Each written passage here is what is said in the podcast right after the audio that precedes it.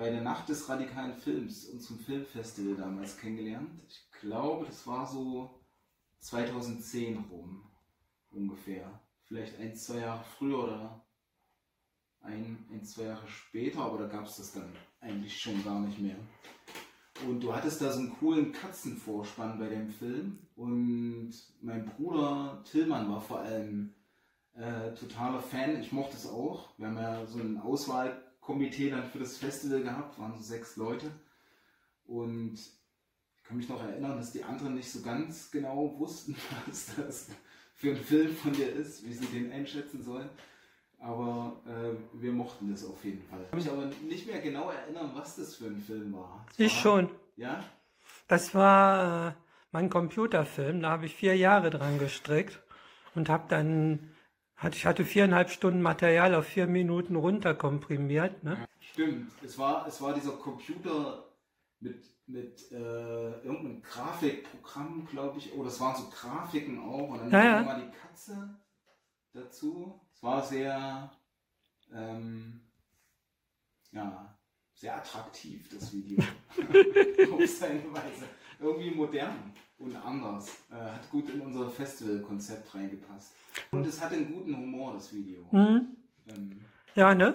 ja. Ja, vor allen Dingen, ich schieße mal aus dem Vollen bei solchen Sachen. Also wenn es von mir kam, der Kommentar, dass, äh, der, dass wir gedacht hätten, der Film wäre von einem 14-Jährigen oder einer 14-Jährigen und nicht einer 60-Jährigen, dann war es liebevoll gemeint. Ja, ja, natürlich. Aber, So habe ich das auch immer Okay. aufgefasst. Da brauchst du dir keinen Kopf machen.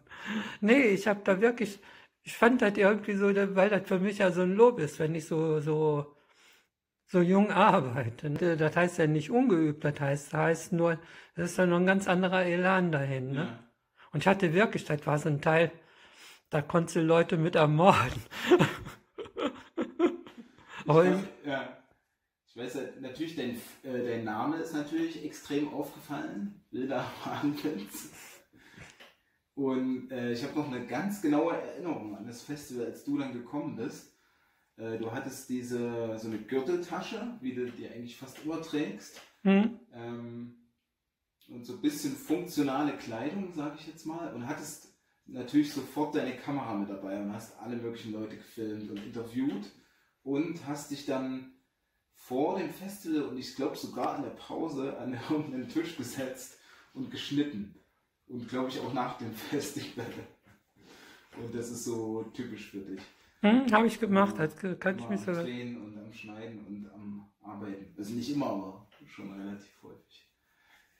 Und dann gab es doch diese Aktion, das war dann glaube ich beim zweiten oder dritten Mal bei dem Festival, als du teilgenommen hattest, als du mit dem Moderator Patrick Teichert diese, diese Aktion da, irgendeine so eine Aktion dir ausgedacht hast.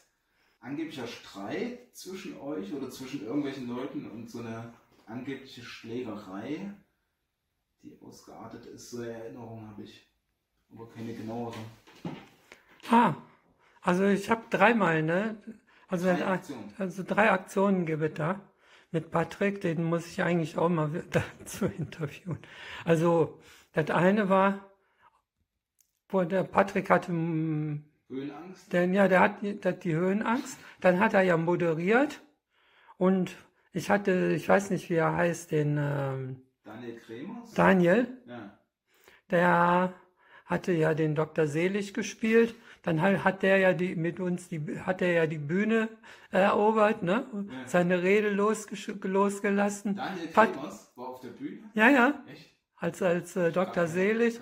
Dann hat der Patrick Patrick hat dann angefangen, wie ein Huhn da rumzuhüpfen oder sowas. Ich selber, ich kam auch noch auf die Bühne und fing dann an, dem, dem Dr. Selig die Taschen zu leeren, ne?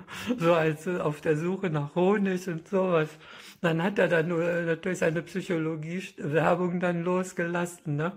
Das war, und das zweite Mal, da war doch, da hat, da war ich mit Lars da und da haben wir den Dr. Mabuse gemacht. Dr. Mabuse, genau, das meinte ich eben. Und dann hat er den äh, Patrick von der Bühne entführt mit vorgehaltener Pistole. Ne? Ihr hattet es, glaube ich, gefilmt. Auch, ja, aber das hast du erst später geschnitten. Ja, Auf ja. jeden Fall schön, schön chaotische Elemente äh, reingebracht. Mhm. So ein bisschen Anarchie und Chaos. Das Ja, was ge- wer gefilmt hat, auch sehr gerne. hm? wer gefilmt hat, war der, der übrigens Florian Arndt, ne? Ja, Also von den Sons of Motion, die waren ja mit jemand da und haben mit dem was gemacht. Und den habe ich ja direkt dann für den, meinen eigenen Film rekrutiert. Beziehungsweise war ja vorher abgesprochen. Ne? Und das dritte Mal hatte ich dann Patrick hatte ich noch dabei.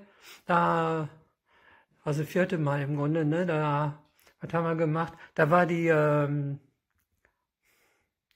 vom Schwarzen Nazi hattet ihr die Premierefeier.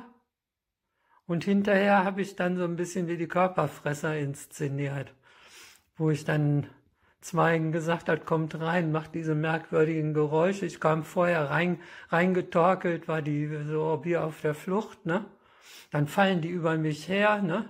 Und, da, und dann fallen so mehrere gegenseitig übereinander her. Vielleicht hast du das mit der Prügel, Prügelei ja, gemacht. wahrscheinlich vermengt. Dr. Mabuse, wie hieß es? Mabuse? Nee, wer zum Teufel ist Dr. Mabuse? Ist zum. Beispiel ist Dr. Mabuse und die Körperfresser miteinander vermengt. Ja, da- da hatte Patrick mich lustigerweise vorgefragt, drehst du wieder was? Hast du wieder was im Petto? Habe ich gesagt, Moment mal, ne? Und Patrick hatte Lust. Ja, ja, Natürlich. Ja, ja, und dann kriegte ich dann noch entsprechend andere